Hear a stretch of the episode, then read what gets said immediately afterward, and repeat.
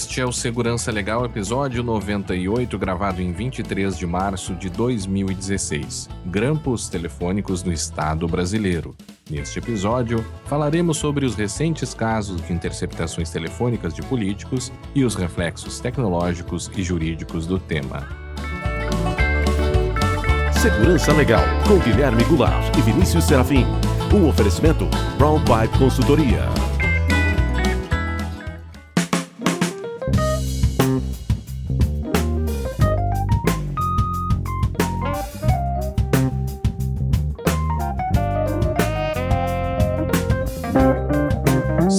Todos muito bem-vindos. Estamos de volta com o Segurança Legal, o seu podcast de segurança da informação e direito da tecnologia. Eu sou Guilherme Goulart e aqui comigo está Vinícius Serafim. Tudo bem, Vinícius? Como vai?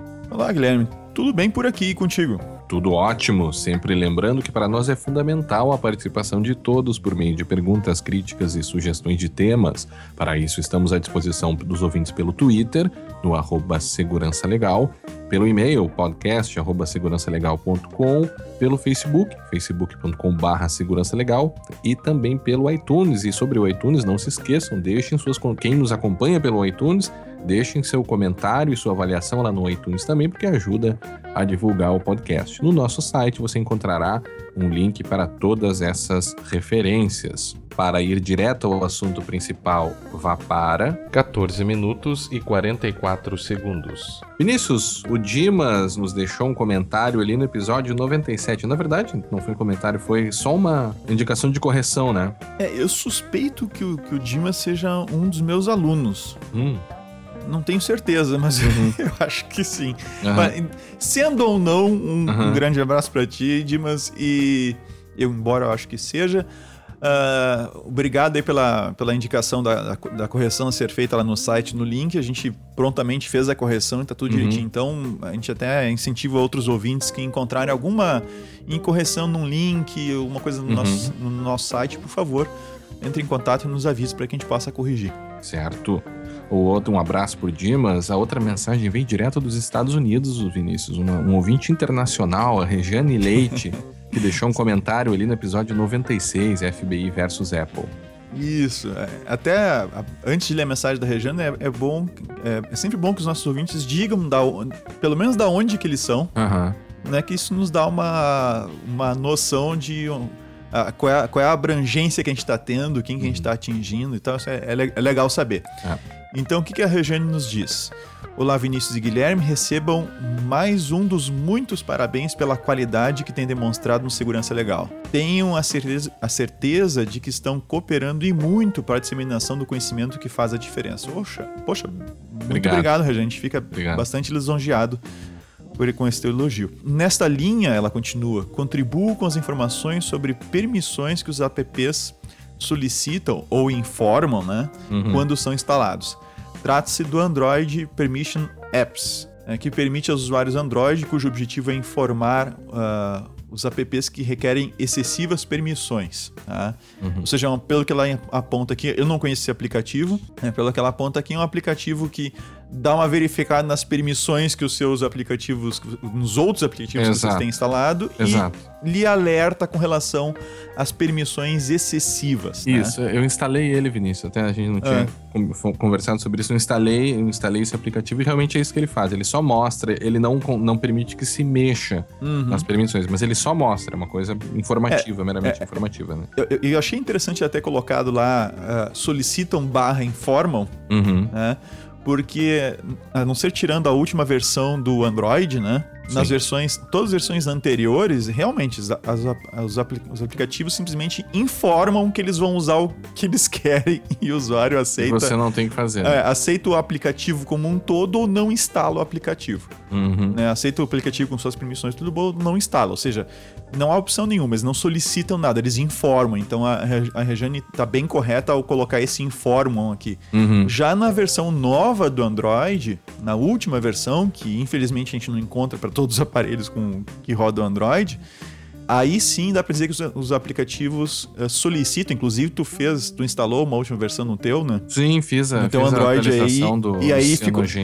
É, aí tu tem a coisa, é, tu tem o sistema de permissões idêntico ao que tem no iOS, né? Ou seja, cada vez que você, um aplicativo vai usar alguma, a primeira vez que ele vai usar algum recurso, ele solicita permissão, você dá ou nega essa permissão. É, é bem interessante, é. eu instalei essa última versão do CyanogenMod 13, que é baseado no Android 6 e é, e é uma versão experimental, né? Não é uhum. algo simples de fazer, você tem que, que fazer todo um, um processo meio que hackear o telefone para fazer. Então é algo mais para os iniciados, assim, realmente. Mas, mas é, é, a, a, evolução do sistema de permissão é, é, gritante. Realmente eu me senti muito bem usando o Android, sabe? Porque uhum. você consegue, mais ou menos como no, no, iPhone, você entra lá numa parte do sistema, você eu quero que esse aplicativo faça isso, que esse faça aquilo, isso acessa aquilo. E é interessante que você começa a entender o porquê que os aplicativos têm acesso a algumas coisas. Né? Por exemplo, eu tirei dos, de, de grande parte dos aplicativos o acesso ao, ao conteúdo do telefone. Uhum. E aí, quando você vai usar o aplicativo, ele diz: Ó, oh, não, não tô conseguindo acessar as fotos gravadas aqui. Né? Ele precisa de fotos, por exemplo, né?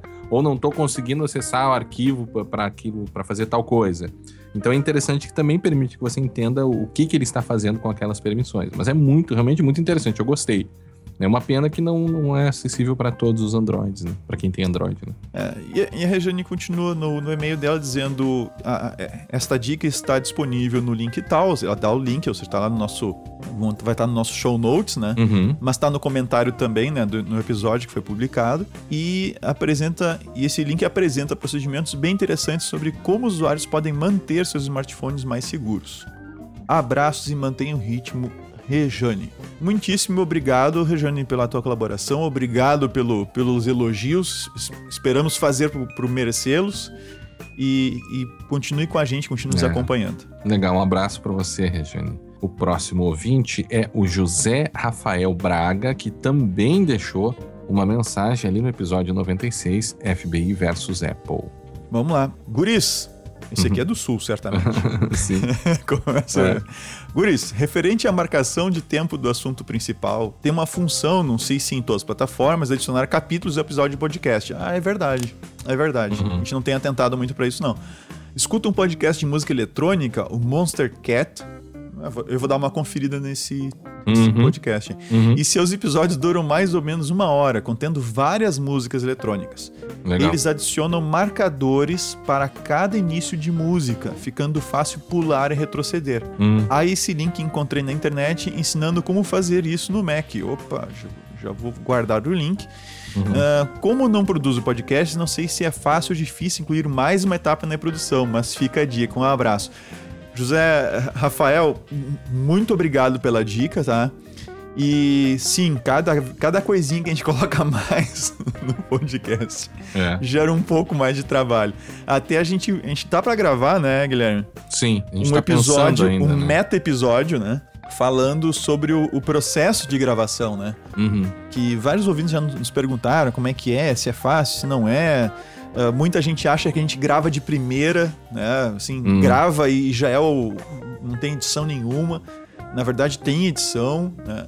Que é um processo o, longo, diga-se é, de passagem. É um processo longo pra caramba. Já né? antecipando o, o assunto do próximo desse episódio, né? É, então assim, cada etapa, cada etapa, cada coisinha que a gente adiciona, as imagens que a gente passou a colocar no, nos episódios, por exemplo, né? a, a trilha, é. Tu, tudo isso gera trabalho. Mas assim, a gente não tá dizendo que não vai fazer, tá? Que não vai olhar, tá, José? Mas uhum. a gente vai olhar sim. Eu acho que é uma boa dica para facilitar é. a questão de pular dentro do, do, do, episódio. A gente vai dar uma olhadinha uh, com cuidado a esse respeito. E, é. e, e, nesse próximo episódio a gente for gravar aí sobre, sobre o podcast em si, né?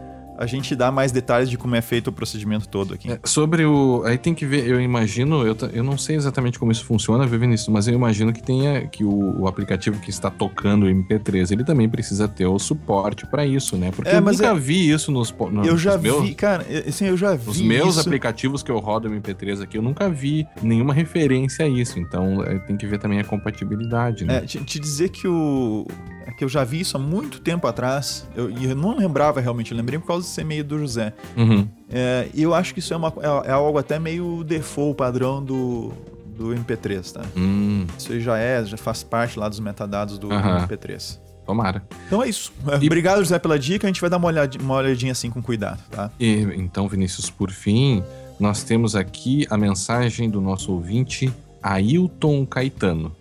O Ailton Caetano diz o seguinte: Olá, Vinícius e Guilherme. Tenho acompanhado o programa e até feito algumas colaborações at através do Twitter, o Twitter Dark Lighting Lab. Sim, é verdade, a gente tem acompanhado. Sim.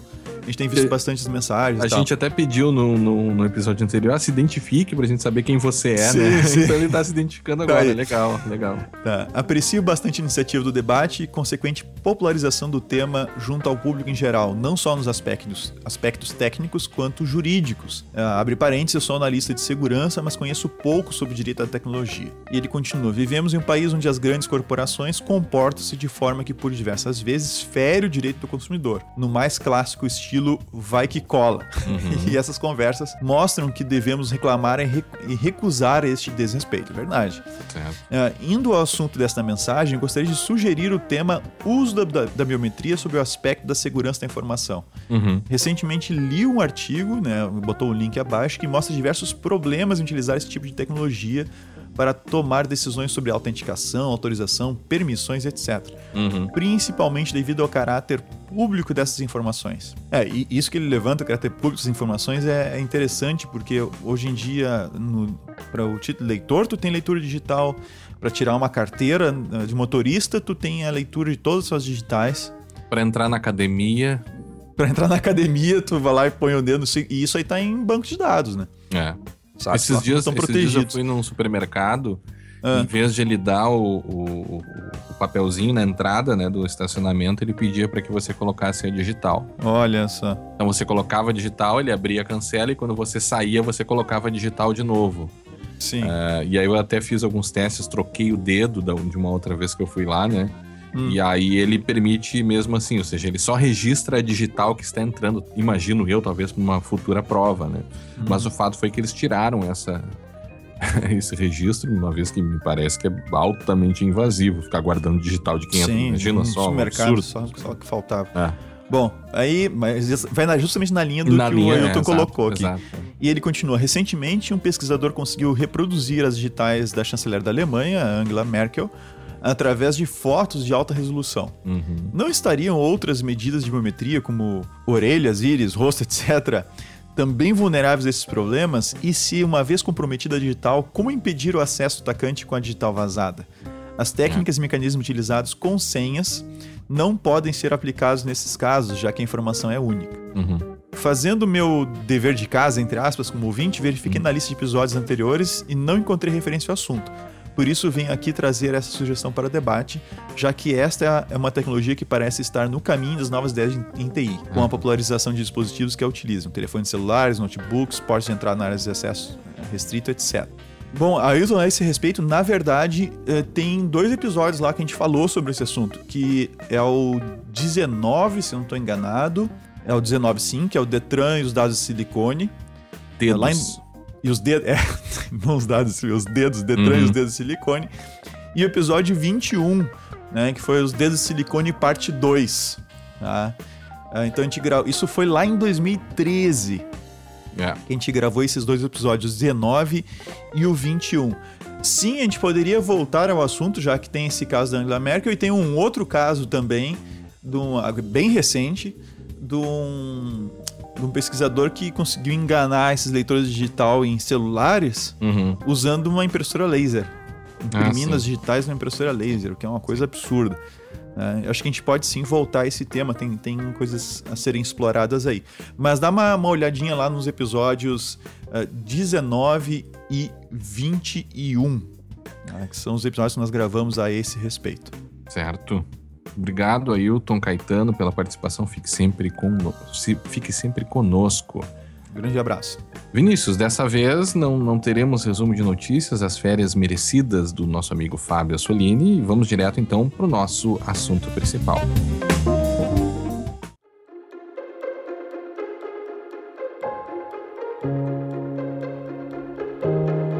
Olha, Vinícius, eu diria que talvez esse foi o tema mais espinhoso que a gente já, já tratou aqui nesse podcast, né? Um, talvez um dos assuntos mais controversos e que tenha mexido e que, em função de, de ele estar mexendo tanto assim com os ânimos uh, do povo brasileiro, né? Uma situação altamente uh, difícil de tratar.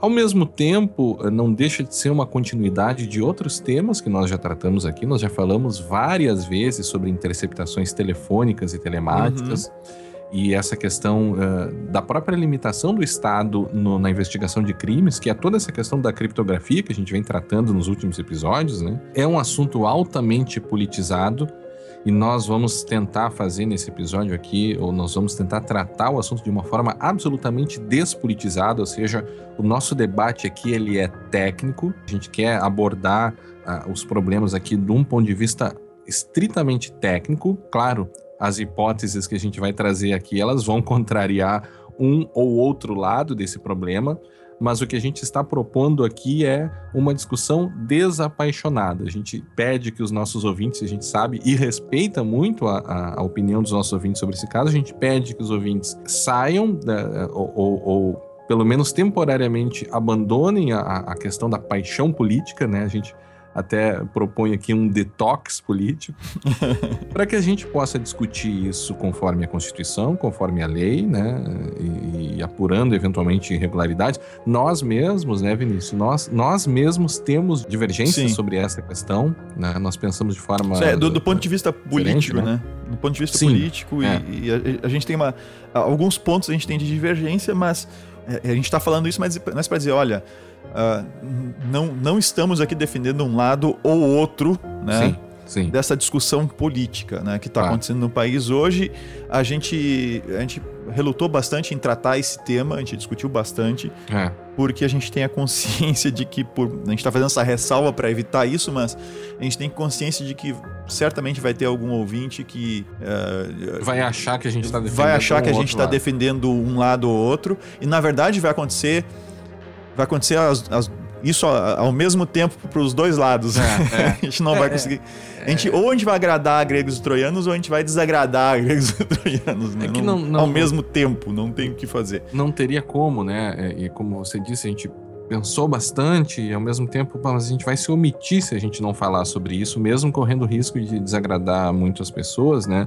Claro que nós temos as nossas convicções políticas, somos seres humanos, mas nós entendemos também que a gente não tem o direito de impor para ninguém as nossas convicções políticas. Né? O que a gente espera aqui é contribuir para o debate. E talvez no fundo eu acho que falta um pouco disso, né? A gente vê muita, muita briga assim ocorrendo, né? Muitas discussões é, que, é, que não estão embasados em, em, questões técnicas, né? De repente todo mundo virou advogado, né? Uhum. Uh, e o que a gente quer é propor, dar informações para que as pessoas possam uh, avaliar realmente a situação e a gente reconhece, por fim, nessa, nesse disclaimer inicial aqui, né, Vinícius? Uhum. A gente reconhece que a gente pode estar errado, né? E a gente reconhece que, que a gente pode mudar, inclusive, temos a, a total tranquilidade de mudar de opinião ou de, ou de reconhecer eventuais erros ou, ou, reconhecer outras vertentes ou outras correntes que eventualmente a gente não tenha trazido aqui. Então a ideia é fazer isso de uma forma tranquila, sem ofender ninguém, sem respeitando as convicções políticas de todo mundo, porque o tema é o tema é difícil mesmo. Né? E só para ficar para deixar mais claro ainda para o nosso ouvinte o que, que ele vai encontrar agora nesse adiante, né? Uhum. O Guilherme vai tratar das questões uh, que dizem respeito a as questões jurídicas, né? Uhum. Que dizem respeito às interceptações. Né? Questões, até, aliás, que, como tu disse, né, Guilherme, a gente vai estar retornando em algumas coisas uhum. que a gente já uhum. falou em episódios anteriores. Sim. Não são, não, não estão sendo ditas por ocasião. E no meu caso, eu vou tratar mais a questão Uh, relacionada à, à, segurança das comunicações, né? Uhum. Trazendo de novo algumas questões do caso Snowden uh, para esse para esse contexto de interceptação uh, telefônica no governo. Uhum. Né? Vendo mais essa questão de segurança mesmo, né? no caso do governo brasileiro. Assim como os Estados Unidos se preocupa com a segurança deles, a China com a deles, a Rússia com a deles, assim por diante. Bom, levando em conta que muitos dos nossos ouvintes não são advogados, né? são compostos de, de pessoas relacionadas à ciência da computação, né? Eu acho que e, é interessante... e outras áreas. Né? E outras áreas afins, né? É importante dizer que qualquer coisa que a gente faça no país, ou qualquer, qualquer ação, principalmente uma ação praticada pelo governo, ou seja, quando o governo decide investigar um crime, ele deve respeitar certas regras mínimas do jogo. E essas regras mínimas do jogo estão lá na Constituição Federal, que é a nossa lei máxima. E a Constituição Federal, lá no seu artigo 5 que fala sobre os direitos e garantias individuais, ele fala sobre o sigilo das comunicações. Artigo 5 inciso 12.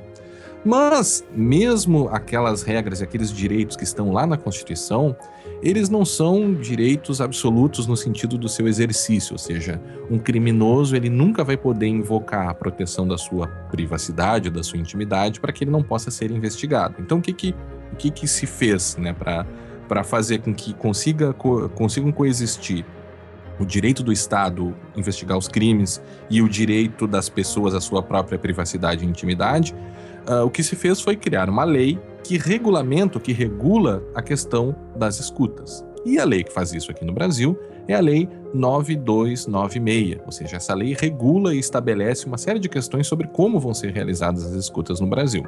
Mais recentemente, nós tivemos também a Lei 12850, que é a Lei das Organizações Criminosas, que também estabelece alguns outros meios de investigação criminosa né, para essas organizações, é, estabelecendo a questão da captação ambiental, né, a escuta ambiental também chamada, essa questão de acesso a dados, a interceptação telefônica, telemática e o acesso a dados já armazenados. Uhum. É, envolve também questões de sigilo financeiro e a própria ideia de infiltração, aquela coisa que a gente vê muito no, no FBI, nos Estados Unidos, né, de, um agente né, é, que se infiltra. Então, isso também é, é, um meio de prova que se, que se admite. Mas o, o primeiro ponto aqui é a, a, a, interceptação telefônica, ou seja, o ato de autorizado por um juiz, pedido pelo próprio juiz ou, pela, ou, ou pelo Ministério Público ou até mesmo pela polícia, é um meio de prova. E é um meio de prova extremo, por que extremo? Porque ele está violando, até o momento, os direitos de uma pessoa que está sendo investigada, né? Ele está violando direitos fundamentais, privacidade e intimidade. E quando a gente fala em direitos fundamentais, a, gente precisa fazer com que eles não sejam absolutamente anulados. Ou seja, isso significa que mesmo alguém que está sendo investigado e mesmo alguém que teve as suas comunicações interceptadas, ainda há um resquício ali de privacidade, ainda há um resquício de, de, de, de informações ali que, que, ou melhor, de proteção que resta para aquela pessoa e logo adiante a gente vai falar sobre isso, né?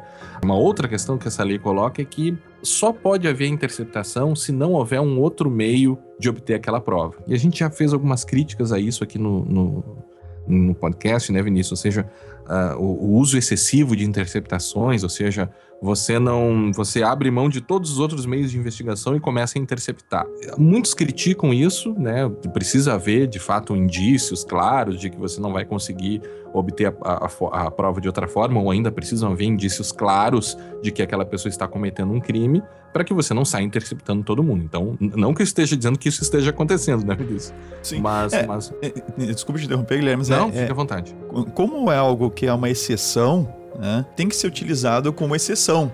Uhum. Porque se a gente começa a banalizar o uso do recurso, a, a gente começa a abrir é, espaço para abuso disso. Uhum. Para abuso desse recurso. E esse abuso desse recurso pode atingir a qualquer um. Não tem limites, ou seja, a partir do momento que a coisa vira comum, que, que é uma coisa. É, é, corriqueira. Corriqueira, né? É, os cuidados acabam sendo menores com a utilização disso, né, dessa coisa, no caso da, uhum. da interceptação telefônica. E daqui a pouco começa a haver abuso, né? Então esse tipo de, de cuidado tem que se ter com, com algo que deve ser usado em caráter de exceção. Sim. Né? Então eu, eu, vejo mais, uh, eu vejo por esse, por, por esse aspecto, né? Uhum. Não, sem dúvida, sem dúvida. Ela é uma medida de exceção, deve-se ter cuidado para utilizar. Uh, ela é um meio de prova importantíssimo Uhum. E, e, e, esse é um tema, é, a mesma lei que trata sobre as interceptações telefônicas é a lei que trata sobre as interceptações telemáticas. Né? Então, por isso que a gente já falou sobre isso aqui, já até tecemos algumas críticas em outras situações completamente diferentes. Né?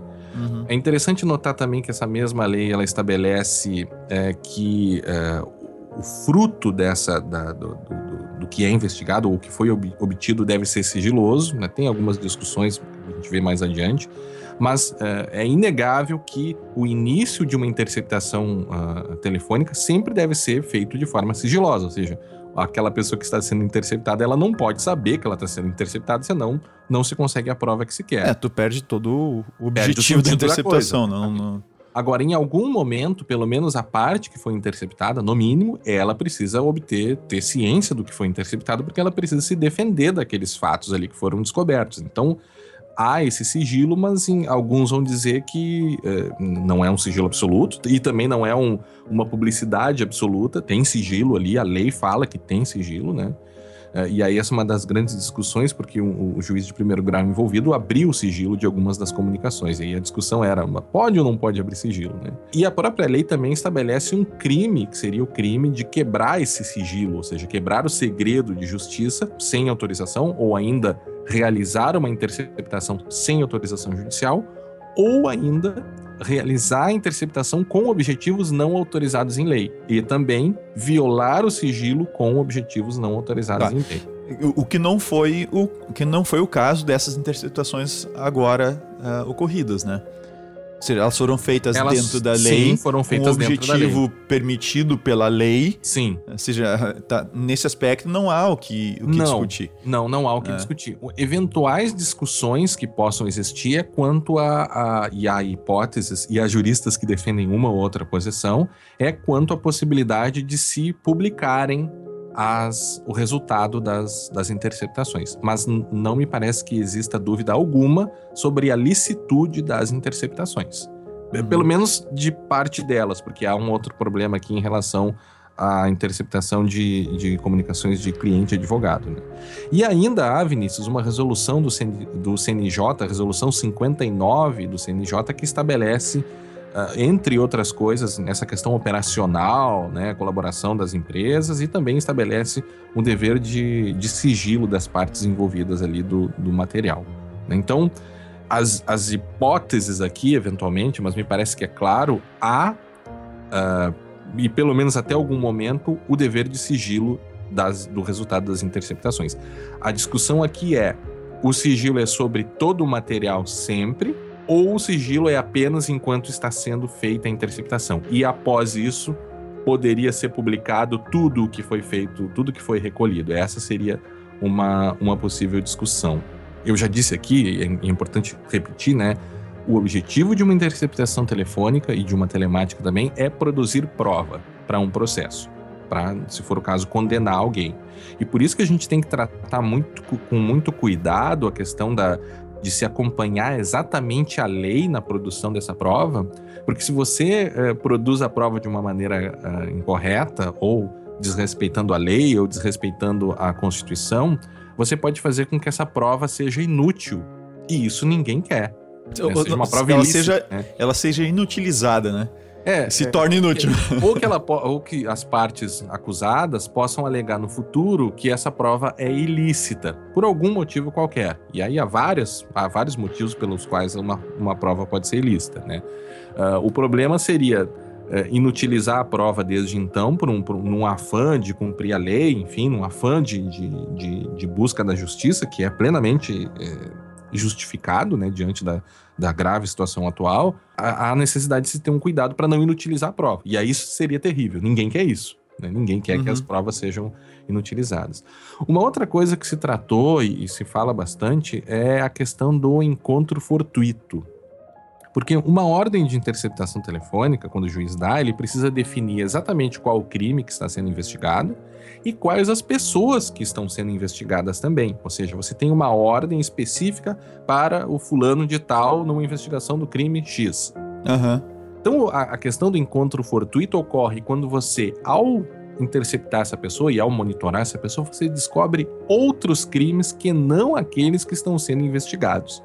Então a gente chama isso de encontro fortuito, encontro casual, e parte da doutrina também fala até na ideia de serendipidade, que a gente gosta tanto, né? A gente falou Sim, aqui sobre... a, ta, a, tal da serendipidade. É, que é aquela, uhum. aquela situação de você descobrir algo que você não está procurando, que eh, a ideia de serendipidade a gente fala sobre lá na, na, quando a gente falou sobre os neutralidade, brokers, neutralidade. Brokers, né? como a gente é levado a eventualmente a, a deixar de encontrar coisas, né? Mas o fato é que também há teorias envolvendo esse encontro fortuito. O que, que você faz com a prova de um outro crime que está ocorrendo? O que, que você faz? Né? Há teoria sobre isso. Alguns, alguns, umas teorias mais conservadoras vão dizer, você não pode fazer nada ignora aquilo completamente. Me parece que é algo excessivo, ou seja, a polícia vai encontrar algo, né, e não vai poder fazer nada. Outros vão dizer não. O crime descoberto de forma fortuita precisa ter alguma conexão com os crimes primeiro, com os crimes que estão sendo investigados, e outros vão dizer ainda, precisa ter alguma, alguma conexão com os crimes passíveis de serem investigados via interceptação. Porque isso eu não falei antes, mas não é qualquer crime que pode ser. É, que pode ser eh, objeto de uma interceptação. os crimes eh, objetos só podem ser só pode ser objeto de, de interceptação telefônica ou telemática aqueles crimes que constituem infração penal punida no máximo com pena de detenção. Então, outros crimes menos graves não poderiam. Uh, então, tem que se verificar isso também. Então, o, o problema que está ocorrendo atualmente, né, é que o que, que você faz quando você encontra numa interceptação telefônica contra alguém que não tem foro privilegiado, ou seja, alguém que pode ser processado pelo, por um juiz de primeiro grau, o que, que você faz quando você descobre um crime que está sendo cometido, ou alegadamente cometido, né? Não cabe a nós verificar o mérito se foi cometido um crime ou não. O que, que você faz quando descobre. As suspeitas, né? De, do envolvimento é, de alguém com, com um foro privilegiado um foro privilegiado. O que, que você faz? E aí uhum. também há uma, uma discussão sobre isso, né? E a, gente, e a, gente, quer mais do que estabelecer uma opinião, mas sim estabelecer as hipóteses. Alguns vão dizer não. O juízo, por ser um encontro fortuito, o juízo de primeiro grau pode sim tomar contato daquela prova, né? E aí, dependendo da teoria que se adotar também, no mínimo, no mínimo, aquilo serve como uma notícia crimes, que a gente chama. Quase como um, a, o fato da polícia né, ou os órgãos de investigação tomaram contato de que a, a, tem algo ali e a partir daí você poderia iniciar uma nova investigação e, se for o caso, até mesmo solicitar uma nova interceptação para aquela pessoa que tem foro privilegiado. A questão é que, como essa pessoa tem foro privilegiado, ela precisa, o, juízo competente que precisaria uh, autorizar essa interceptação. No caso atual, como se trata de um presidente da República, o STF. Uhum. É. Então, é, tem essa questão aí do, das possíveis teorias envolvendo o encontro fortuito. Outra coisa que também se falou é a possibilidade de, de se interceptar conversas de advogado-cliente. A regra geral, e aí também há duas hipóteses aqui, né? A regra geral é que você não pode interceptar uh, conversas do advogado-cliente. Está lá no Estatuto da Advocacia. Não, não pode. O advogado goza dessa prerrogativa, até porque e isso foi conquistado também a duras penas, né? Não, não, não faz sentido que você que possa interceptar ou possa saber qual vai ser a linha de defesa. O, o, a pessoa que está sendo acusada, ela tem esse direito de lidar e de tratar a, a, sua linha de defesa sem que ninguém interfira, sem que o Estado interfira. O Estado pode ir até uma interceptação que verifique se ele cometeu ou não o crime, né? Mas ainda assim se preserva essa questão do advogado. Quando que um, uma conversa de alguém com um advogado poderia ser objeto, poderia ser passível de uma interceptação quando o advogado não for o advogado da pessoa, né? Ou ainda, e não estiver aconselhando essa pessoa, ou ainda se o advogado e a pessoa estiverem os dois sendo investigados, ou seja, a pessoa está cometendo crimes com o seu advogado. E se for uma situação dessa natureza, se poderia utilizar, se poderia monitorar, né, ou interceptar essas comunicações. Mas, ao mesmo tempo, a gente não pode se esquecer que ainda pode ter a possibilidade do encontro fortuito entre uh, investigado e advogado. E aí teria que se verificar se houve ou não essa conversa, esse aconselhamento. Né? Uh, outro ponto, Vinícius, e, e esse talvez seja o mais controverso dessa história toda, pelo menos para nós aqui, que envolve a questão da privacidade, né? Seria a possibilidade de divulgar as escutas. Como eu disse antes, o artigo 9 da Lei 9296. Que, que, que, é, o, é, o artigo 8 prevê o sigilo das comunicações, né, e aí tem aquela discussão que eu coloquei antes. E o artigo 9 ele fala sobre a possibilidade de que se forem encontradas conversas que não tiverem interesse, né, que não tiver interesse à prova que está sendo buscada, essas conversas elas precisam ser uh, inutilizadas. A lei fala em inutilizadas e a doutrina fala uh, bastante sobre isso. Pega um, um fragmento aqui de um artigo de Siqueira Filho na revista dos Tribunais. Ele diz: o objetivo da escuta telefônica consiste na colheita de elementos probatórios para demonstração da materialidade ou autoria delitivas. Em face de tais premissas, a vulta abusiva a preservação da gravação de trechos de comunicações que não interessem precisamente à elucidação dos fatos. Né? Então, o que, que acontece? A polícia, a polícia, no caso a Polícia Federal, que teve contato com, que produziu essa prova, digamos assim, né? Que, que uhum. interage lá com as a polícia não pode tomar essa decisão. A polícia deve pegar tudo, entregar para o juiz e o juiz, se for o caso, deve decidir né, se aquele fragmento é ou não imprescindível. Porque veja, há um problema que nós temos terceiros também envolvidos nessa, nessa situação e terceiros que não estão nem sendo investigados. Então, não, uh, o fato de você uh, entrar em contato com alguém que está sendo investigado não pode também expor terceiros que não têm nada a ver ou que não estão cometendo crimes. Então, essa é a questão. Né? Você pode ter uma, um interesse público das pessoas descobrirem quais são os bastidores do, do poder, né? e, e, não há dúvida que há interesse, ou pelo menos uma curiosidade pública, mas o fato é até que ponto uh, se pode divulgar conversas que não tem nada a ver com o crime que está sendo investigado. A hipótese aqui é: há ou não há limites?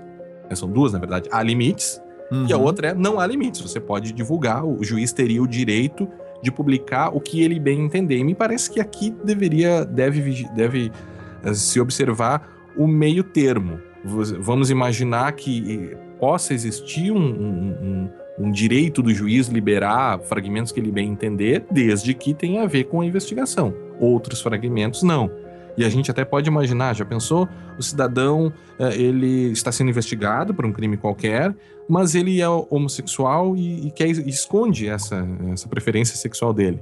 Será que se poderia divulgar isso? Ou ele teria, mesmo sendo investigado e mesmo sendo monitorado judicialmente, com autorização judicial, ainda existiria um traço de privacidade, de intimidade que faria com que não se pudesse divulgar esse, esse, é. isso que ele esconde, né? É, esse, esse é uma questão de, eh, de comportamento dele, né?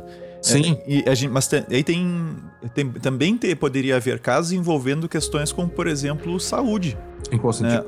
É, é no sentido, né, de repente, numa conversação, a pessoa comenta um problema de saúde que ela tem, seja alguma doença grave, ah, alguma sim, coisa assim, sim, sim. que não diz respeito à, à, investigação, mas de repente, dependendo do papel dessa pessoa na sociedade, é, dependendo do papel até mesmo dela no governo, se for o caso, né? Uhum. Uma, uma situação que aponte um, um, grave problema de saúde pode trazer consequências para o é, é, interessante tu pro trazer... Estado, né? Por exemplo, ou, ou e não só para o Estado como um todo, para a economia, etc., mas também para a pessoa em si, né? Se de claro. repente ela tem uma condição de saúde que ela escondeu de certos familiares por alguma razão qualquer, né? particular. Sim, e, e, isso seria protegido pela, pela privacidade, pela intimidade, pelo direito à privacidade e à intimidade. É interessante. Ah, só deixa eu fazer uma ressalva aqui, eu tava pensando hum. aqui que, como a gente, falei junto com a questão que tu colocou, ah, vamos supor que a pessoa seja tenha preferências homossexuais e tal, né?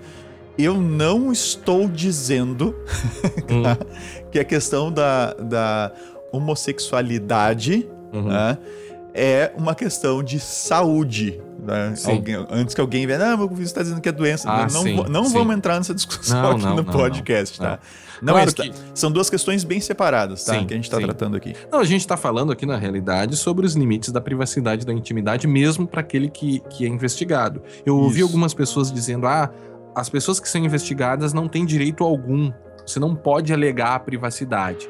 Uhum. Na verdade, isso está errado, porque mesmo naquele que é investigado e mesmo naquele que é escutado, e veja, mesmo naquele que está preso, ainda há risco. Porque, como se trata de um direito humano, você não pode eliminar, você precisa fazer com que ele conviva. Você não pode colocar câmeras dentro da, da, das cadeias e transmitir isso como se fosse um Big Brother, ou filmar os encontros uh, íntimos que presos têm. Você não pode fazer isso. Ainda há um, um traço ali que merece ser preservado. O, o, esse aspecto que você citou da saúde é importante, Vinícius, porque uh, costuma-se dizer, isso é verdade, que o agente público, as pessoas públicas, eles têm a sua esfera de privacidade e de intimidade, talvez de privacidade, apenas diminuída, mas não anulada. A imprensa, o, o público, ele tem direito de saber uma série de coisas uh, daquela pessoa pública, daquele político, por exemplo. Uhum. Desde que desde que, né, e, e, aí que e até aí é, até onde vai essa diminuição, desde que tenha a ver com o seu mandato, né, o seu, a sua atividade política. E é, aí a, um, a doutrina, um só, só para concluir, a doutrina dá o um exemplo do cidadão da, exatamente que tá, é doente, ele tem uma doença qualquer. Ora, fato de um, por exemplo, um presidente estar ter uma doença grave é relevante. Você, você, as pessoas têm o direito de saber que ele pode vir a morrer, alguma coisa assim. Agora, Será? as pessoas não têm. Sim, sim, se, se entende que sim. É doutrina, né? Não há uma lei que diga, né? Uhum. Agora, o que, o que não se poderia fazer é, por exemplo, escrutinar os detalhes fisiológicos disso. E a doutrina dá exatamente esse exemplo. O cidadão tem uma doença qualquer, né? Tá, essa doença pode ser divulgada, esse fato, mas não se poderia divulgar, por exemplo, quantas vezes ele vai no banheiro, ou a extensão de um eventual dano ali, a, as atividades biológicas dele, alguma coisa mais íntima, coisa assim, né? O cara não consegue dormir, tem que ficar indo no banheiro o tempo inteiro. Então, esse tipo de coisa, assim, mais, mais íntima, realmente relacionada com a intimidade, seria o, até onde se poderia tá, ir. Mas, mas aí, só para eu entender melhor, mas isso num caso, assim, uh, que, em que extremo em que haveria necessidade das pessoas saberem disso. Saberem daquele Sim. problema, porque e em veja, geral não é, é não, não, é a regra. Né? Em geral não. Né? Seria uma, uma possível exceção. E veja, não estou nem falando aqui de interceptação telefônica. Uhum. Né? Porque uma eventual, uma eventual doença qualquer, o cidadão está sendo investigado e declara que tem uma doença venérea, por exemplo, não tem absolutamente nada a ver com a investigação, sei lá, Sim. de um crime político, pelo menos me parece. Né?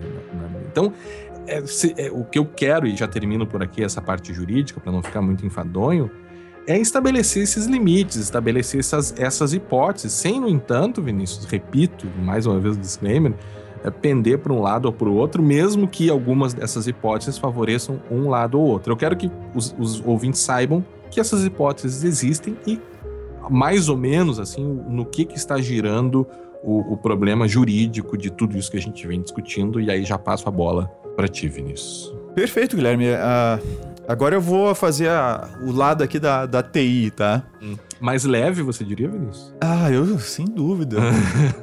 Pelo menos para mim, me parece bem. É que, claro, é a minha área, né?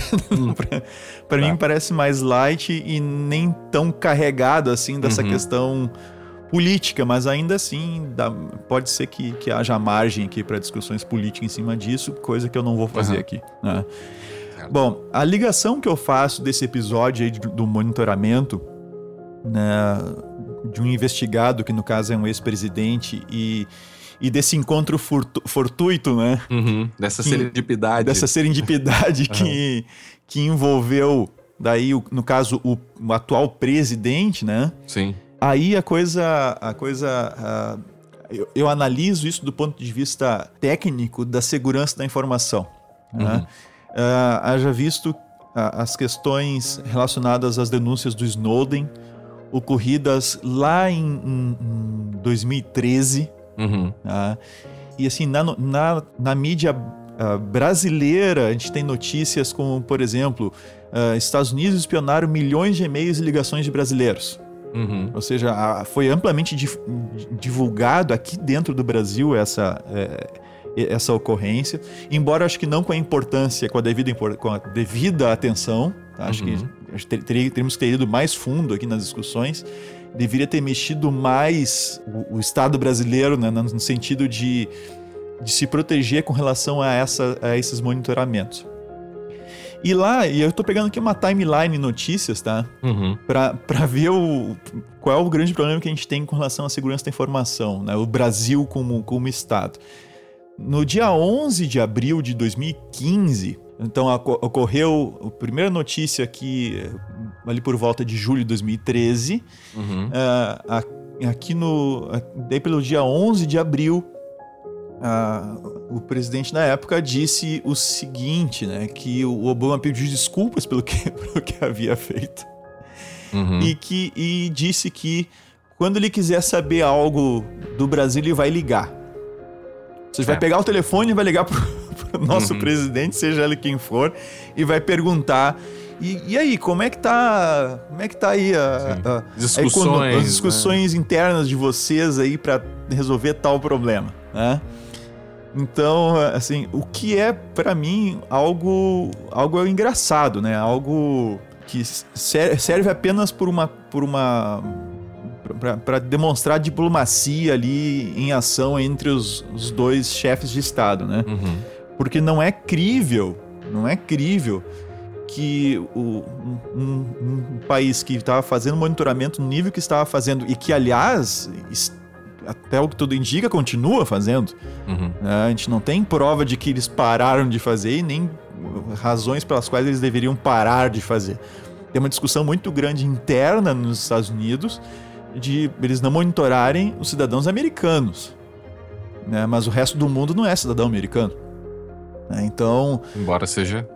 Detenha, é. né? Seja titular de direitos humanos, né? Com é, privacidade e intimidade. É, então assim tem. É, é, não é crível que, que essa garantia aqui, que essa garantia não, que essa, que essa fala do Obama possa ser levada a sério no sentido de que, não, gente, o Brasil não é mais espionado pelos Estados Unidos. Quando eles quiserem saber de alguma coisa sigilosa, eles vão ligar pra gente, tá bom? Então, assim, isso é algo, é algo absurdo, tá? E a gente não pode esquecer que que dentro do contexto internacional não são só os Estados Unidos que, que se interessam por informações sigilosas ou privilegiadas a respeito né, do Brasil, né? Tem tantos outros países aí que, que investem nisso. É, hoje claro, a... E você está falando de informações do governo, do governo federal, né? Sim, em, em geral, assim, em informações geral, as claro. mais sensíveis são aquelas que dizem respeito à direção do país, né? Sim. Então, sim, sem dúvida nenhuma. Segurança, né? Essas são, são as militares. São as top assim. secret, né? São, é. é o que é ultra sigiloso.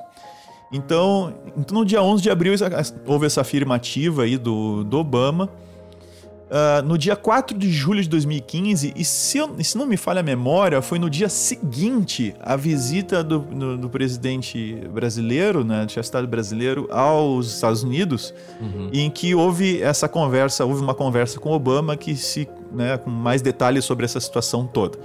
No dia seguinte, houve um vazamento na, na Wikileaks das listas de, dos telefones do governo brasileiro que eram monitorados. Sim. Entre esses telefones estava in, inclusive o telefone do avião presidencial. Uhum. O, intersatelital do, do avião presidencial que é utilizado quando o avião está fora do território brasileiro. Uhum. É, ou seja, e, e, aí a gente tem na, lis, na lista, tá, a gente tem o, o, próprio presidente, a gente tem o escritório do, do Palácio da Presidência, a gente tem os, os ministros praticamente todos os ministros estão listados aqui. Uhum. Né? Assessores, assim, o que a gente imaginar tá, tá, na, tá na lista aqui de telefones. Estão, inclusive, os telefones, os próprios telefones listados aqui. Não com o número completo, mas estão listados. Uhum. Então, isso no dia seguinte ao retorno, se não me falha a memória, né, do presidente do, da República de uma viagem aos Estados Unidos. Bom, Deixa, deixa eu colocar no, no, no, meio dessa timeline aí, a gente não pode esquecer também que Brasil e Alemanha fizeram uma proposta à ONU, que foi adotada pela ONU, isso aí foi em 2014, né? Uhum. Da, daquela proposta de um documento para manutenção da privacidade na internet. Logo depois da, do, do da, da, logo não, mas um pouco depois da informação de que tanto o governo americano quanto o governo alemão tinham sido monitorados. Né? É, tanto o governo brasileiro quanto o alemão. É o que eu disse.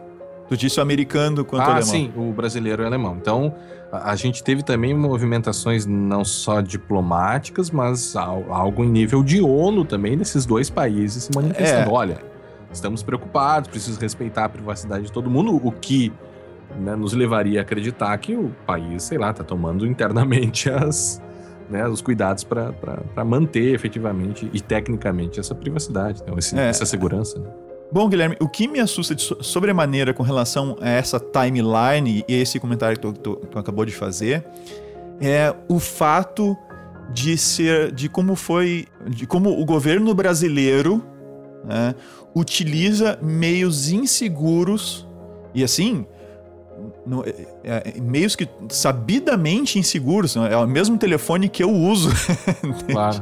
a mesma linha de telefone que eu uso né, meios inseguros para as suas comunicações e comunicações que e aí percebam eu não por isso que a gente fez toda aquela ressalva claro. da, no, lá no início do episódio tá Uh, não se trata de proteger, de dizer ah, que é, é inocente, tem que ser protegido, uhum. né? Ou é culpado. Não, não se trata disso. Protegendo tô... culpar, protegendo é, ladrões. Não é isso. Assim, né? O que me preocupa é o governo brasileiro, depois de saber de, de tudo o que estava acontecendo, tá? Que lá em 2013, né? ou seja, há mais tempo, né? Uhum. 2013 foi quando veio à tona. Né? O governo estava sendo monitorado por um outro estado, no caso dos Estados Unidos. Né, que, se, os, que os telefones do chefe de estado do país uhum. e mais os telefones de praticamente todos os seus ministros estão sendo monitorados, continua utilizando uma linha insegura para tratar, tratar assuntos sigilosos. Uhum. Eu duvido que o Obama né, ou, ou o Vladimir Putin né, uhum. utilizem linhas inseguras como uma linha normal de telefone para tratar qualquer coisa sensível a respeito do governo deles. Sim. Né? Eu, eu duvido. Veja, nós não estamos, mais uma vez, nós não estamos. A gente está falando aqui em tese da figura da, da presidência da República. Independente de quem é, seja, da, entende? Inclusive para o futuro. E, né? Isso, exatamente. De uma forma eu, prospectiva, para o futuro, né? E a partir de agora. Exatamente, assim, uh, então me preocupa isso, ou seja, o Estado brasileiro estar utilizando meios inseguros né, para a comunicação dos seus representantes, uhum. Uh, que envolvam seus representantes. E, uh, e você sobre... também não é contra as investigações que estão sendo realizadas, né? me parece, né? Não, não, não. eu não vou produzir mais nada. É. É. Eu não, não, não, eu não sou contra, Guilherme, mas eu, é. eu, eu, vou até aí, aqui no episódio. Sim, tá? Sim. Uh, o que. Agora, eu vou, eu vou agora colocar um áudio tá, do, uma pessoa que foi diretor do Departamento de Segurança da Informação e Comunicações ou seja, diretor do Departamento de Segurança da Informação e Comunicações uhum. do Gabinete de Segurança Institucional da Presidência da República, de 2006 a 2014. Tá? Uhum. Uh, essa pessoa se chama Rafael Mandarino e em 31 de março de 2015, num painel chamado Ataques Cibernéticos Mundiais, Medidas Preventivas e Repressivas, do Congresso Nacional de Segurança Cibernética, que foi promovido pela Fiesp, ele disse o seguinte: aqui vem um, apenas um trechinho daquilo que ele falou. Tá? O vídeo completo tá lá no YouTube para quem quiser ver. A gente vai colocar aqui no áudio aqui apenas o, o trecho que, que interessa para os comentários. É, dezembro do ano retrasado, é, naquela, naquela emoção da declaração daquele cidadão Snowden, é, é para quem não sabe, eu fui o coordenador dos peritos de governo que estudou aquele caso. E em 20 minutos nós chegamos à conclusão que não era nada, né? porque na verdade nada foi. Né? É, é, nenhuma novidade. Quem estava ali naquele grupo e se surpreendeu com aquilo não devia estar no grupo. Né? Porque a gente sabe que aquilo acontece o tempo todo. E nós temos que nos proteger. Mais ainda, talvez nós temos que fazer a mesma coisa. Né? Nós somos Estado e temos que pensar como Estado. E temos que proteger como Estado. Agora, é, é, é, olha só, o que, que a gente deu naquele grande emoção? Uma declaração tanto quanto patética na ONU, né? e uma lei, uma, de, uma decisão de usar uma, um correio eletrônico com engine alemão, conhecido profundamente por suas é, é, é, falhas de segurança, para ser bem delicado, né? e tornar isso uma grande decisão de governo, uma grande política de governo. É isso mesmo? Bom, Guilherme, esse vídeo, a primeira vez que eu ouvi ele, a vez que eu vi ele, na verdade, é, na verdade, é, ele foi colocado na internet por alguém que estava querendo destacar a questão das empresas estatais, a Telebrás, por exemplo, estava uhum. tentando ser recuperada e tal. E quando eu assisti esse vídeo, e me interessou porque era alguém da segurança da informação e comunicação, né? O que me espantou foram, foram alguns posicionamentos, como você acabou de ouvir, né? Tem uhum. outros com relação ao marketing civil da internet, que é um pouco antes no vídeo. né, que não vem ao caso agora. Mas ah, me espantou alguns posicionamentos ah, de, de, do, desse diretor, ou, ou, no caso, do representante do Departamento de Segurança da Informação e Comunicação, né? No gabinete de, da segurança institucional da Presidência da República, com relação ao caso Snowden. E que demonstra como isso foi tratado aqui no Brasil, né, pelo Estado. A leitura que você faz é que foi tratado com desdém?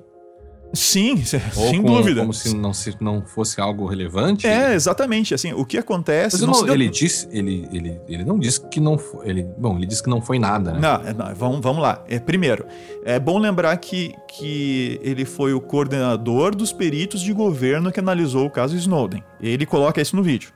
Tá? Uhum. Ele coordenou os, os, peritos de governo que analisaram o caso Snowden. Poxa, o caso Snowden diz respeito diretamente ao governo, né, que estava sendo espionado, monitorado. Tá? Uh, aí, ele, nas palavras dele, em 20 minutos chegamos à conclusão que não era nada. Porque na verdade nada foi. É. Sabe? Eu é. acho que. o que, que tu vai dizer com relação a uma frase dessa? Porque o que está sendo. O que está dizendo. Primeiro, esse argumento não é válido, né? O argumento porque na verdade nada foi, isso aí é. Eu não sei porque que ele falou isso. Não, não, não é um não argumento sei, num válido. outro contexto, talvez. Não, porque na tô, verdade. Tô tentando nada entender, foi. viu? Sim, sim. Eu que, assim, ó, em 20 minutos chegamos à conclusão que não era nada, porque na verdade nada foi. Dizer que o caso Snowden não era nada, eu acho que é. Eu acho sim que é, é leviandade. Né? Eu acho que é exagero. É frente ao tudo que se sabe e toda a confusão que isso está gerando dentro, dos, do, dentro do, do, do, do próprio Estados Unidos, entende? Sim, sim. Sem contar com todos os aliados né, que, que, que eles monitoraram e tudo mais. Uh, como é que tu diz que isso não é nada? Como é que tu diz que em 20 minutos chega à conclusão que não era nada e porque na ver... e a justificativa é porque na verdade nada foi, entende? É, eu, eu a mim incomoda. A, a, um meu pouco... silogismo aristotélico foi, foi pro espaço, né? Eu me incomoda um pouco a questão de falar de uma manifestação patética na ONU. Eu, eu acho que não foi patético, não, acho que foi bem importante. Mas uhum. essa é a minha opinião, né? Talvez ele, ele, ele, ele ache que seja patético. Eu respeito a opinião essa, dele, né? É, mas, mas são essa que, que acabou sendo corroborada pela, pela Alemanha. Pela né? Alemanha, né? Então não é bem assim. E é. aí, e aí continua dizendo que a gente, a gente sabe que aquilo acontece o tempo todo, né? E, e ele, eu não notei o, a, as palavras exatas, mas ele fala: e quem, e quem não soubesse não deveria estar naquele grupo. Ora, se sabiam que isso acontecia o tempo todo, como é que já naquela época era possível interceptar os telefones do, do, dos, dos chefes de Estado brasileiro? É, mas, tem outro, mas tem outro ponto aí, né, Vinícius? É, o que, que você vai fazer também se você precisar se comunicar com pessoas que não têm esses telefones? A gente tá falando aqui de telefones criptografados, de telefones seguros. Por exemplo, seguro, é. né? Tá, o cara não tem. O outro lado, o outro interlocutor não tem um telefone seguro. Daí como é que você faz? Meu, meu amigo, esse problema não é novo. Tá, esse problema não é novo. Então, se você tem que tratar algo que é sigiloso, por isso a gente precisa de classe. E aí, uma coisa muito importante é, que inclusive na ISO 27001, 27002, lá a gente vai encontrar, que é extremamente importante, a classificação das informações. Uhum. Se você classificar a informação, você vai ter, a gente brincar, o top secret, né? O ultra uhum. secreto.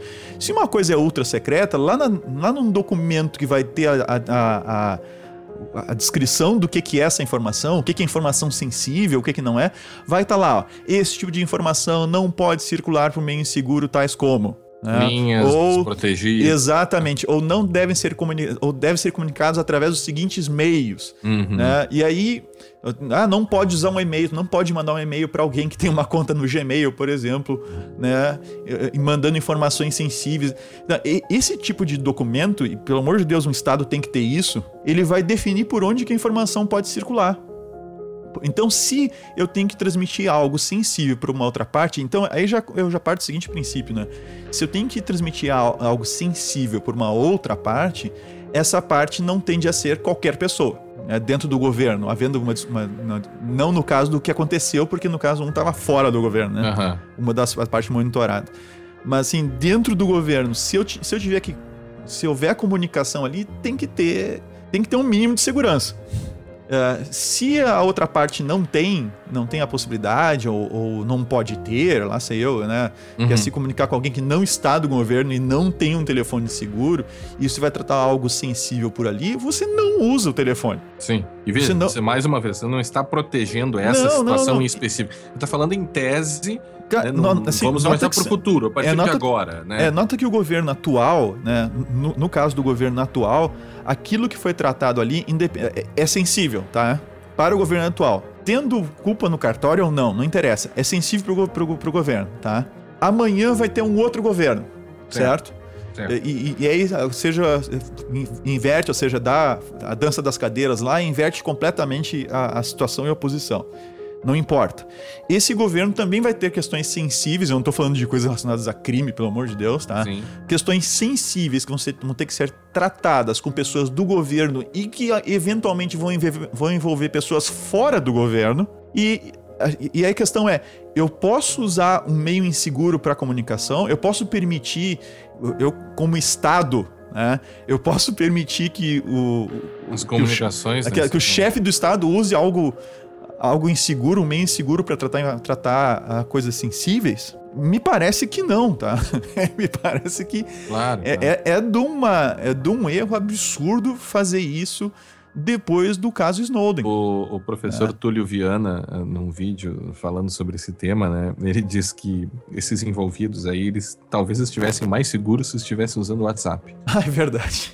Porque ele diz, né, como é sabido que o Facebook não, não é, colabora aí, com, né, com as investigações, né? É, aí, e, e, e, e, em teoria eles não têm acesso aos dados Ao cifrados. Conteúdo, né? claro, claro. Ao conteúdo, né? Em teoria. É. Então tem esse, tem esse aspecto, e aí continua a última parte que eu vou citar aqui da, da fala, da fala desse, desse ex-diretor, tá? É o seguinte, e nós temos que nos proteger, e ainda mais, talvez nós temos que fazer a mesma coisa. Nós somos Estado, temos que pensar como Estado e temos que proteger como Estado. Então, me preocupa aqui, Guilherme, eu não sei se isso é uma, isso é uma visão, uma opinião particular ou se é uma visão institucionalizada, né? Né, de que o Estado brasileiro deve fazer a mesma coisa que, que, que os Estados Unidos fazem ou estavam fazendo com relação ao monitoramento. Né, um monitoramento em massa, né? Mass surveillance. E aqui, aqui, me preocupa um pouco essa, essa ideia né? de que é.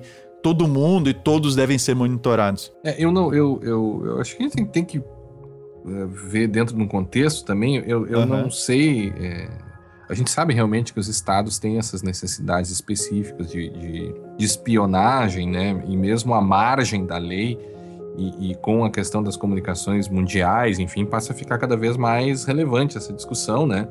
E, e me parece também que, que, o que aconteceu nos Estados Unidos é, é absolutamente ilícito numa ordem mundial, né? Agora, eu não sei se ele quis dizer que o Estado brasileiro deveria monitorar indistintamente as pessoas sem ordem judicial para fins políticos. Não, ah, não eu, eu não, acho que ele é não isso. quis dizer não, isso. Não, não, não, não. Ele não assim, quis dizer isso. O, o que ele diz é fazer a mesma coisa que os Estados Unidos estava fazendo. Com os seus cidadãos? Sim, ele tá, pegou o caso Snowden e diz que a gente deveria estar fazendo a mesma coisa. É essa interpretação que eu tenho. Qual é a outra interpretação que eu vou ter? É, se ele diz Talvez que. em nível, em nível externo e não interno. É. é quem sabe, não sei. Porque não faz sentido, né? No momento... O que você está propondo é que o Estado investigue as pessoas sem ordem judicial. É, mas o, um absurdo. O que seria um absurdo, mas ele coloca que, de, que, que deveríamos estar fazendo a mesma coisa. É, né? Tem um outro, deixa eu puxar para um outro aspecto aí, Vinícius, que é. é. a questão da segurança também do Estado contra as próprias operadoras, né? É, aí ele, isso, isso ele comenta adiante no vídeo, a gente não vai colocar aqui o áudio, mas você pode ouvir lá assistindo o vídeo. Ele coloca que, tá, ele chama de patética aquela questão na ONU, né? Uhum. Ele, ele coloca aquela tentativa de usar o, um esquema de e-mail próprio que foi, foi realmente, em geral, todo mundo concordou com o que ele colocou ali, né? Aquele uhum. sistema de e-mail não, não ia resolver o problema, não da maneira como estavam querendo fazer, até uhum. com key scroll na história. Ah, então sim. isso não funcionaria. E ele cita uma coisa que é, que é bem verdade. A, toda a, a, a telecomunicação, a infraestrutura de telecomunicação hoje no país, ela está na mão de empresas estrangeiras. Então, é, essa aí é mais uma razão para o Estado brasileiro se preocupar com, a, com o sigilo, com a segurança das suas comunicações. E, e, e, friso, uh, Guilherme, e ressalto que essa é uma das razões pelas quais a gente não pode enfraquecer a segurança ou a criptografia, né, como desejam FBI, NSA e até algumas manifestações eh, colocando isso na questão nas audiências do projeto de lei espião. Não, desculpa, na não, cybercrimes, né? Na cybercrimes, cybercrimes, cybercrimes, tá? A gente não pode reduzir a força da criptografia, a gente não pode criar backdoors e, e meios de acesso, porque isso coloca em risco né, não só o indivíduo né? mas coloca em, em risco o Estado. Então é, é, é, algo bem sensível. E é, ah, mas a gente tem que apurar crime. Se, se acontecer o crime, a gente tem que apurar, e mesmo que envolva o alto escalão, sem dúvida nenhuma. Mas nós temos outros, outros meios ah, que não ah, dizer assim, ah, vamos, vamos usar só meios inseguros de comunicação, porque se a gente tiver que monitorar, a gente consegue. Sim, Só isso implica em deixar as comunicações estatais abertas para abertas, agentes externos. Né? Exatamente, para agentes externos. Então, os Estados Unidos, eles estão lavando a roupa suja deles internamente. Tá? Vai o Brasil se meter lá o que eles estão discutindo lá dentro uhum. para ver o que vai acontecer. Então, é, assim, é uma discussão interna lá deles. A mesma coisa uh, tem que acontecer aqui, ou seja, a gente tem que, a gente tem que proteger o Estado contra interferências externas. E isso necessariamente exige segurança das comunicações, por exemplo. Um dos pontos, tá? Segurança das comunicações. Que, pelo que a gente está vendo, é falha. para dizer pouco, tá? Sim. Ela é falha. A gente não está usando o mínimo de segurança que deveria ter, estar, sendo, uh, estar sendo usado né? como, como para os representantes do Estado brasileiro. E mesmo que e, e, uma vez empregados os devidos recursos para garantir essa proteção, essa segurança, ainda assim a gente tem outras possibilidades de monitoramento para levantar crimes, investigações e tudo mais, como por exemplo monitoramento ambiental, né, captação de áudio e coisas do gênero. Sim, a lei é. da. A lei da tá, pre, tá previsto isso previsto. na lei. É, tá previsto isso na lei. Então, uh, das organizações tem, criminosas. É, se, tem, se tem meios de, de, de tratar isso sem que seja deixando todo mundo inseguro. Agora, volto a repetir, não se trata uh, de proteger potenciais criminosos ou de proteger pessoas que estão cometendo atos ilícitos né, no governo. Não se trata disso. Uh, mas se trata de proteger o Estado brasileiro como um todo. Né? Seja, seja para esse governo, seja para o governo seguinte, seja para os próximos lá, sei quantos governos. A gente não pode estar tá tão vulnerável a ponto de que, de repente, um funcionário, um funcionário mal intencionado é, de uma é. operadora de telecomunicação pode fazer a, a captura de, de, de uma Diálogo. conversa sensível e mandar isso para um, um outro país. É, tá? Sabe Manda... que essa, essa resolução do CNJ que eu comentei antes, eles tomam algumas medidas no sentido, inclusive, de registrar quais são os funcionários que tomaram contato uh, com o material, né? Da, uhum. Com as escutas, enfim. Então, eles teriam também um determinado cuidado ali interno. Né? Mas, não, evidentemente que não é suficiente. Há uma preocupação, mas é, Por que, então... a gente está falando sobre caso, um caso extremo, que seria o, o, a verificação de crimes uh, no alto escalão do governo federal, né? Uh, via de regra, uh, isso, não é, isso não acontece todo dia, né? Sim. então, a grande massa de situações se dá em crimes comuns, né? Sim, exatamente. Então, me impressiona ter sido, assim, tão facilmente captado essas, essas conversas que foram, né? Não no ponto de vista. Não, não tô uh, julgando ilegais ou legais ou uhum, coisa parecida, uhum. pelo que tu já colocou, elas são legais. E nem do mérito de se são culpados ou não, se se trata de, de, de revelar um, um crime sendo cometido ou não. Mas me preocupa sim é ver o uso de. Depois de todas as questões de Snowden, Estados Unidos grampeando todo mundo, me preocupa ver uh, uh, comunicações sensíveis sendo. informações sensíveis sendo tratadas dessa forma, entende? Uhum. Pelas partes, uh, pelo Estado. E essa, essa manifestação do, do senhor Rafael Mandarino nesse evento da, da Fiesp em 2015, ou seja, não faz tanto tempo assim, vai, vai completar um ano agora. Uhum. Uh, essa, essa manifestação uh, dele me assustou um pouco né, com, com, com relação a se esse é o posicionamento do governo, entende? Sim, sim.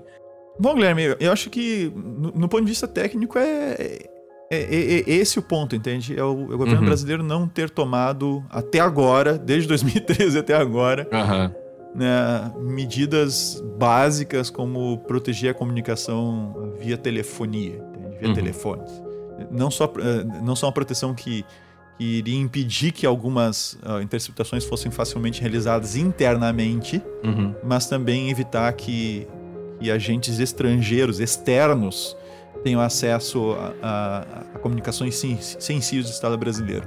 Certo. Internamente, a gente tem que lavar a nossa roupa suja, ou seja, é, é, problema nosso. A gente tem que dar um jeito, tem, tem que dar um jeito de levantar essas informações, de apurar o que tem que ser apurado, sem no entanto, sem, no entanto nos expormos para agentes externos. É. E eu complementaria sem é, deixar de cumprir a Constituição Federal, né?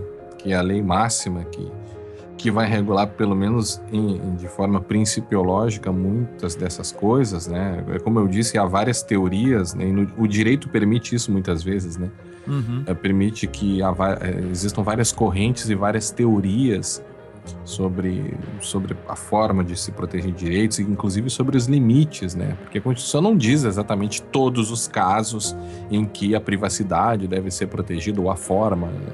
Isso a gente tem, aposta na, na pesquisa jurisprudencial, no que os doutrinadores escrevem. Então, tem correntes aí para. É, que dão conta de um ou de outro posicionamento. Mas há também coisas já bem marcadas, né? A questão, por exemplo, a questão da proporcionalidade das medidas, né? Que é muito importante quando você lida com direitos fundamentais.